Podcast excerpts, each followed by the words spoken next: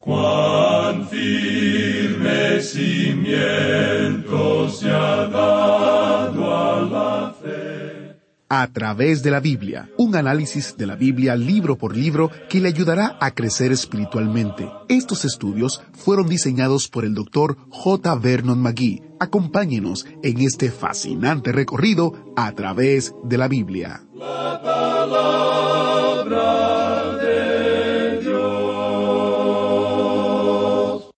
Bienvenidos a un nuevo estudio de la palabra de Dios en A través de la Biblia, el programa donde conocemos a Dios en su palabra. Soy su anfitrión, Heiel Ortiz. Los estudios en Santiago están siendo muy interesantes, ¿no es así? Estamos aprendiendo a vivir la vida cristiana de una manera práctica. Si usted se ha perdido alguno de los estudios en Santiago o desea volver a escuchar, en nuestro sitio web tenemos un espacio que lo llevará a todas las plataformas que actualmente utilizamos para compartir la palabra de Dios. El sitio web es a través de la Biblia.org barra escuchar. A través de la Biblia.org barra escuchar. Allí usted encontrará los enlaces a todas las plataformas de streaming como Spotify, Google Podcast, YouTube, también enlaces a la aplicación para escuchar en línea, etc. A través de la biblia.org barra escuchar es el sitio web donde usted puede escuchar y compartir con otros el estudio de la palabra de Dios. A través de la biblia.org barra escuchar. Iniciamos nuestro tiempo en oración. Padre nuestro que estás en el cielo, venimos ante ti con corazones sinceros y dispuestos a ser enseñados por tu palabra. Te pedimos que nos des el entendimiento del estudio de tu palabra hoy que escuchamos.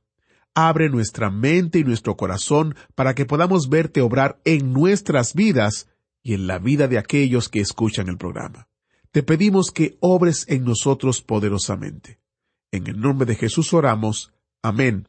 Ahora, busque su Biblia o encienda su Biblia en Santiago capítulo 3, iniciando en el verso 14, porque estamos iniciando nuestro recorrido bíblico de hoy, con las enseñanzas del Dr. Magui, en la voz de nuestro maestro Samuel Montoya. Continuamos hoy, amigo oyente, viajando por la epístola de Santiago. En nuestro programa anterior finalizamos con el capítulo tres de esta epístola, con el cual concluyó una de las primeras divisiones principales de este libro. A los primeros tres capítulos le dimos el título de Verificación de la fe genuina. La fe que salva debe ser real.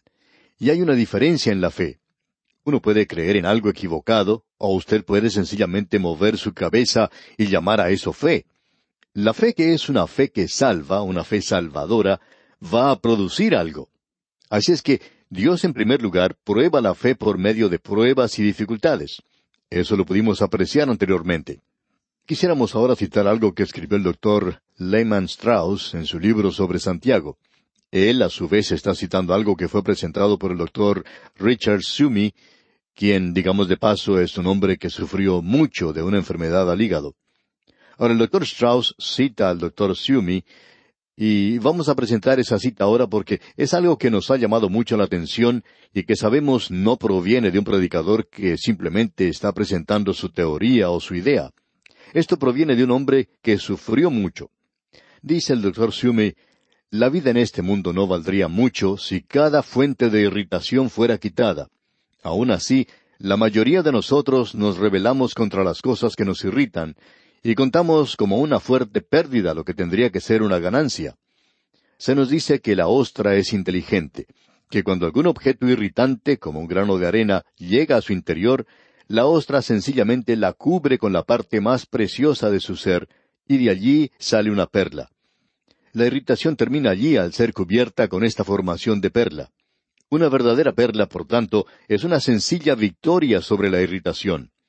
Cada irritación que entra a nuestras vidas hoy es una oportunidad para crear una perla. Mientras más irritaciones nos arroje el diablo, mayor es la oportunidad que tenemos nosotros de hacer perlas. Lo único que debemos hacer es darles la bienvenida y cubrirlas completamente con amor. Eso es lo más precioso de nosotros, y esa irritación será quitada y se transformará en perla. ¿Y qué colección de perlas tendríamos nosotros si hiciéramos esto? Opinamos que el doctor Sumi va a tener muchas perlas, y esto proviene del corazón y es algo que sale de la experiencia, y eso es lo que queremos compartir con usted, amigo oyente. Dios examina la fe por medio de las pruebas. Pudimos ver que la tentación a pecar no viene de parte de Dios. La maldad sale de nuestra propia carne, de dentro nuestro, de nosotros mismos. Los problemas salen de nuestro propio ser. Luego, Dios nos examina por medio de la palabra y no por la doctrina que nosotros mantengamos. Usted puede ser muy fundamental, pero ¿qué es lo que vamos a hacer? ¿Estamos viviendo esto nosotros? Y lo que Santiago está diciendo es que si usted va a ser un testigo para Cristo, el conocer no es suficiente. Eso es importante, por supuesto, esa es la base, pero usted tiene que edificar algo. El apóstol Pablo dice, edificar sobre la base o el fundamento. No hay otro fundamento que pueda poner el hombre. Pero amigo oyente, usted puede edificar sobre ese fundamento. Si usted está sobre ese fundamento, entonces va a poder edificar algo. Tenemos ahora otra prueba. Dios examina la fe por la actitud y la acción en la distinción de personas. Y luego Dios examina la fe por medio de las buenas obras. Las buenas obras son importantes para el Hijo de Dios, no para los incrédulos. Ya vamos a ver esto en el capítulo cuatro. En el capítulo tres vimos en nuestro estudio anterior que Dios prueba la fe por la lengua. La lengua es lo que lo identifica a uno. La lengua dice quién es usted. Ahora nos hemos apresurado a propósito en la última parte del capítulo tres, porque en realidad el capítulo cuatro con el cual vamos a comenzar hoy nos presenta una nueva parte de este libro. Aquí tenemos ese vacío y falta de fe de la mundanalidad. Ahora, ¿qué es la mundanalidad? En realidad, aquí trata con muchas preguntas. Tenemos aquí cómo luchar contra el diablo, el mal que está en su vida, y todo eso se basa en este tema de la mundanalidad. Ahora, ¿qué es la mundanalidad? Vamos a ver esto hoy, y es necesario que regresemos otra vez al capítulo tres para tomar de allí el tema que vamos a tratar hoy. La clave la tenemos en el versículo catorce del capítulo tres, y vamos a leer desde el versículo catorce hasta el dieciséis de ese capítulo. Dice, Pero si tenéis celos amargos y contención en vuestro corazón, no os jactéis ni mintáis contra la verdad, porque esta sabiduría no es la que desciende de lo alto, sino terrenal, animal, diabólica. Porque donde hay celos y contención, allí hay perturbación y toda obra perversa. La Escritura nos presenta de una manera muy clara que Dios no es el autor de la confusión. Él nos presenta claramente que no está tratando en confusión para nada. La confusión que uno encuentra en el mundo hoy es una confusión que ha sido un producto de la obra del mal y la lengua que causa tanto problema en este mundo. Pero lo que sale del corazón, como dijimos anteriormente, lo que se encuentra en el fondo o en el pozo del corazón, sale por el balde de la boca. Porque donde hay celos y contención, dice aquí, allí hay perturbación y toda obra perversa. Pero la sabiduría que es de lo alto es primeramente pura. Y eso es lo importante, amigo oyente. No ha sido diluida. Es aquello que viene de Dios y es identificado como puro. Después, pacífica, amable, benigna, llena de misericordia y de buenos frutos, sin incertidumbre ni hipocresía. Y luego en el versículo dieciocho tenemos, y el fruto de justicia se siembra en paz para aquellos que hacen la paz. Lo que nosotros tenemos que tener en mente al comenzar el próximo capítulo, o sea, el capítulo cuatro, y eso es si usted es un hijo de Dios, es que la lengua que usted tiene debe ser usada para bendecir a los demás. La lengua puede ser una bendición, o puede ser una maldición. Puede ser cualquiera de esas dos cosas. Se cuenta la historia de un famoso cocinero que estaba al servicio de un hombre muy rico, y el hombre rico le dijo a este siervo, a este cocinero, Esta noche tengo invitados a comer, y yo quiero que usted les sirva a ellos la mejor receta que tenga. De modo que esa noche el cocinero sirvió un cóctel de lengua, lengua como la comida principal y lengua de postre. El dueño de casa llamó entonces al cocinero y le dijo, ¿Qué está haciendo, hombre? El cocinero contestó, Bueno, usted me pidió que le sirviera lo mejor que pudiera servirle, y aquí está. Y el dueño de casa dice, ¿Cómo que esto es lo mejor? Y el cocinero respondió, Bueno, la lengua puede causar mayor cantidad de males, puede causar más tristeza y también puede en realidad arruinar la vida y el carácter de un hombre. Por tanto, es sin lugar a dudas lo más potente que existe. Está bien, le dijo el dueño de casa. Mañana de noche quiero que me sirva aquello que es lo mejor de todo, lo que hace más bien de todo. Y la noche siguiente tuvieron lengua como cóctel, lengua como plato principal y lengua de postre. Y una vez más este hombre, algo alterado, llamó a su sirviente y le dice, Bueno, ¿y ahora qué? Y el sirviente le responde, Bueno, la lengua no solo puede hacer mal, sino que la lengua también puede hacer mucho bien, puede ser una bendición. La lengua puede ayudarle y confortarle. Y debe haber justicia antes de que pueda haber paz. Y nos agradaría que esto llegara hasta las Naciones Unidas. Nos agradaría que esto llegara a todas las capitales del mundo donde uno no puede tener paz ni justicia. Llegará un día, dice el salmista, cuando la paz y la justicia se besarán una a la otra. Pero hoy ellas ni siquiera se conocen, o quizá ni se reconocerían una a la otra. Ahora Santiago entra aquí al capítulo cuatro, y tenemos aquí algo que es de suma importancia. ¿Qué es en realidad la mundanalidad? Comencemos leyendo los dos primeros versículos de este capítulo cuatro. ¿De dónde vienen las guerras y los pleitos entre vosotros? ¿No es de vuestras pasiones, las cuales combaten en vuestros miembros? Codiciáis y no tenéis. Matáis y ardéis de envidia y no podéis alcanzar. Combatís y lucháis, pero no tenéis lo que deseáis porque no pedís. Ahora, ¿qué es la mundanalidad de esto? Aquí tenemos lo que él nos dice. La persona común hoy, el creyente común de las así llamadas iglesias fundamentales, especialmente cuando uno habla en cuanto a la separación que existe entre ellas y el mundo, creemos que podrían dar una respuesta que sería algo así. Esta gente diría que es la clase de diversiones a las que uno va, a la clase de diversiones que uno acepta, la clase de películas que uno va a ver, eh, si uno baila o si bebe, y esta gente llamaría eso mundanalidad. Amigo oyente, Santiago no está de acuerdo con usted. Y alguien quizá diga, bueno, esa es la clase de gente con la cual uno se junta, la camarilla con la cual uno se junta. Dime con quién andas y te diré quién eres. Y si uno se junta con un grupo mundano y hace esas cosas, entonces uno es mundano también. Pero amigo oyente, Santiago nos está llevando a través de la universidad aquí, y si usted presenta una respuesta como esa en sus estudios, Santiago dirá que usted ha fracasado en sus estudios usted no pasará el curso. No, amigo oyente, eso está equivocado. Luego otra persona dice, bueno, es la conversación en la cual uno toma parte. Uno debe aprender a decir en el momento oportuno, alabado sea el Señor y aleluya. Por tanto, eso es lo que es mundanalidad, el tener una conversación mundana. Y una vez más debemos decir que usted ha fracasado en sus estudios. Y quizá otra persona puede decir, bueno, es la forma en que uno se viste. Amigo oyente, tampoco usted pasará ese estudio. Y todavía tenemos otra persona que nos dice, bueno, esa persona que se entrega a los negocios tratando de ganar dinero con la exclusión de todo lo demás y no va a la iglesia, e-, esa es una persona mundana. Amigo oyente, debemos decirle también que usted ha fracasado en este estudio en el colegio o la Universidad de Santiago. Y quizá alguien más dice, bueno, es la persona que no va a la iglesia y se pasa todo el tiempo en un campo deportivo, o sale a pescar y a divertirse, o sale a ver un encuentro de fútbol. Y amigo oyente, nosotros no aprobamos, por supuesto, ninguna de las cosas que hemos mencionado, pero eso no es mundanalidad. La mayoría de esas cosas mencionadas son pecados de la carne. Si usted señala cualquiera de estos, o todos estos, usted no ha aprobado el examen Usted ha fracasado en esa materia.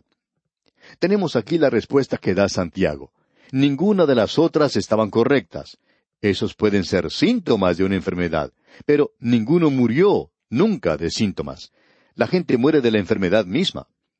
Estas cosas son evidencias de algo que está mucho más profundo. En cierta iglesia había un reloj muy antiguo que nunca funcionaba. De modo que el pastor de esa iglesia cierto día puso una noticia, un anuncio debajo de ese reloj. Allí decía, no le eche la culpa a las manecillas. El problema está mucho más adentro. Y eso es lo que nosotros necesitamos reconocer hoy. Lo que nosotros llamamos mundanalidad se ve simplemente en las manecillas, pero el problema, amigo oyente, es algo mucho más profundo.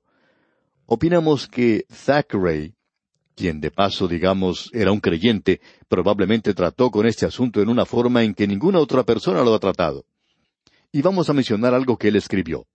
Él escribió una novela llamada La Feria de las Vanidades. Eso habla del mundo. Él escribió esta novela basándose en lo ocurrido en las guerras de Napoleón, y él presenta personajes que están llenos de debilidades, de pequeñeces, de celos, de envidias, de discordia y contienda, y todo eso que está allí, y como trasfondo de todo son las guerras de Napoleón. Alguien le preguntó a Thackeray en una ocasión, ¿por qué usted no tiene algunos héroes magníficos en sus novelas? Usted siempre presenta personas insignificantes. Y él dijo, yo pongo un espejo ante la naturaleza y no encuentro héroes entre la humanidad. Estos están llenos de pequeñeces y de contiendas y pecado. Y cuando uno llega al final de la feria de las vanidades, él presenta una cosa maestra. Él dice, bien, ya se acabó la función. Coloquemos los títeres de vuelta en su caja. Se acabó la presentación. Y así es el hombre, amigo oyente. Ahora el doctor Griffith Thomas, en cierta ocasión, fue interpelado por una persona que le preguntó, ¿No cree usted que el mundo se está haciendo más cristiano hoy? A lo cual el doctor Thomas respondió, No, no creo eso. Creo que el mundo se está haciendo un poquito más religioso, pero creo que la iglesia sí se está haciendo inmensamente mundana. Nosotros pensamos que esto nos da los antecedentes de lo que vamos a ver aquí. Desde la Segunda Guerra Mundial ha tenido lugar un quebrantamiento de la muralla de separación que existía entre la Iglesia y el Estado. La separación que los hombres tenían era algo legalista y opinamos sin base en las Escrituras. La Iglesia era como ese muchachito holandés que pone su dedo para tapar ese agujero en un dique. Luego tuvimos el advenimiento de la televisión, la desobediencia a las leyes, la inmoralidad, la delincuencia juvenil, luego las drogas, la marihuana y todo lo demás. Luego llegó la filosofía del existencialismo, y luego esa ola arrolló los diques de separación y hasta ese pequeño muchachito holandés fue llevado por las aguas. Ahora no existe una respuesta sencilla a esta pregunta, pero vamos a permitir que Santiago nos presente algo que opinamos es una respuesta muy definitiva. Es algo que nosotros vamos a ver. ¿Qué es la mundanalidad? Bueno, la mundanalidad, si usted quiere destacarlo, es orgullo, envidia, y eso es lo que él está diciendo. Usted recuerda lo que él dijo en el capítulo tres, versículo trece. ¿Quién es sabio y entendido entre vosotros? Muestre por la buena conducta sus obras en sabia mansedumbre. La fe es el objetivo principal en los estudios universitarios, y los otros estudios son relacionados con la fe. ¿Qué es lo que hacen las obras de la fe? producen misericordia. Y es de eso de lo que él trata aquí. Y en el versículo 17 del capítulo 3 dice, Pero la sabiduría que es de lo alto es primeramente pura, después pacífica, amable, benigna, llena de misericordia y de buenos frutos, sin incertidumbre ni hipocresía. Alguien ha dicho lo siguiente, el conocimiento se enorgullece de que ha aprendido tanto, la sabiduría se humilla de que no sabe más. La humildad, amigo oyente, indica sumisión. Y luego tenemos esto en el versículo 16 del capítulo 3 de Santiago. Porque donde hay celos y contención, allí hay perturbación y toda obra perversa. Eso es mundanalidad. ¿Y a qué lleva esto en la iglesia? Bueno, ha producido dos puntos es en realidad lo que ha producido todas las denominaciones, divisiones, ese espíritu de, rivalidad, eh, los cultos y camarillas que se han presentado y que abundan en la iglesia hoy. Santiago habla de celos, lo que él indica como algo terrenal, es decir, que se limita a la tierra. Es algo sensual, es decir, es psicológico. Amigo oyente, aquellas personas que son inteligentes hoy no conocen en realidad todo lo que debe conocerse, y ellos no saben lo que vino primero, si la gallina o el huevo. Y eso es algo diabólico. Y amigo oyente, nosotros hablamos de ser diabólicos y eso es algo realmente terrible. Ahora, ¿qué es lo que esto produce en este mundo? Lo que produce es confusión. Debemos reconocer lo que Él está diciendo aquí. ¿De dónde vienen las guerras y los pleitos entre vosotros? Y las guerras sí tienen que ver con las guerras de las naciones. Los pleitos tienen que ver con pequeñas batallas, esa pequeña batalla que usted ha tenido en la iglesia. Y él dice, ¿no es de vuestras pasiones las cuales combaten en vuestros miembros? Miembros, usted que quiere siempre salirse con la suya. El versículo dos de este capítulo cuatro comienza diciendo, codiciáis y no tenéis. Hay una falta de conocimiento y nosotros necesitamos reconocer hoy, primero que todo, que uno debe nacer de nuevo. Uno debe ser regenerado. Ahora, la fe en Cristo regenera. Y ahora mora en usted el Espíritu Santo. Estas son las cosas que representan la vieja naturaleza que usted tenía. El versículo dos dice, Matáis y ardéis de envidia, y no podéis alcanzar. Combatís y lucháis, pero no tenéis lo que deseáis porque no pedís. Ahora, ¿cuál es la respuesta a esto? Aquí podemos ver que esto es el espíritu del mundo. Y cuando el espíritu del mundo entra a la iglesia, como dijo el doctor Thomas, usted tiene una iglesia mundana. ¿Y qué es una iglesia mundana? ¿Es acaso una iglesia que se va a las diversiones? Bueno, nosotros no aprobamos muchas de las cosas que están haciendo muchas de las iglesias modernas, pero detrás de todo eso se encuentran los celos y las contiendas. Amigo oyente, ¿opina usted que es algo malo el estar en un campo de batalla? Bueno, sí lo es. Pero dentro de algunas iglesias y de los corazones de las personas también es malo. En el mundo de los negocios es la competencia. Esto es muy difícil y es una calamidad. Los partidos políticos se enfrentan uno al otro. Uno puede ver eso en las diferencias que hay entre los patronos y los obreros también. Uno los puede ver reunidos en conferencia y es una batalla lo que se está llevando a cabo allí. Uno lo puede apreciar en el mundo social. Hay personas que están tratando de subir en la escala social, pisando las manos de los demás cuando suben. También cuando en su vecindario y el mío hay personas que no se hablan unas con las otras. También existen peleas en la familia, hermano contra hermano, los hijos contra los padres, y luego ese espíritu entra a la iglesia. Eso, amigo oyente, eso es mundanalidad. Pero no tenéis lo que deseáis, dice aquí Santiago, porque no pedís. Y el versículo tres dice, Pedís y no recibís, porque pedís mal, para gastar en vuestros deleites. Y cuando uno le pide a Dios, se lo pide para gastarlo de una forma egoísta. Y el versículo cuatro continúa diciendo, Oh almas adúlteras, ¿no sabéis que la amistad del mundo es enemistad contra Dios? Cualquiera, pues, que quiera ser amigo del mundo, se constituye enemigo de Dios. Esta es la manera del mundo, amigo oyente. Tome lo que quiera por la fuerza agárrelo y sea envidioso y celoso de otras personas, cause contiendas. Eso es mundanalidad.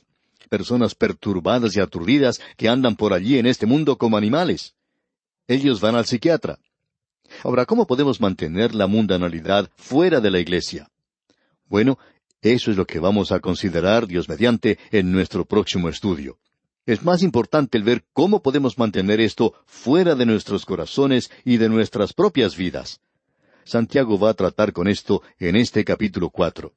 Será pues, hasta entonces, que Dios bendiga su vida en gran manera, es nuestra ferviente oración. ¿Fue de ayuda para usted el estudio de hoy? ¿Desea enviarnos algún comentario de lo que ha estado escuchando? Entonces escríbanos, no espere más. Nuestro correo electrónico es atv@transmundial.org. atv@transmundial .org. Si desea recibir las notas y bosquejos de lo que estamos estudiando, suscríbase gratis en nuestra página en Internet, a través de la Biblia.org barra notas, a través de la Biblia.org barra notas.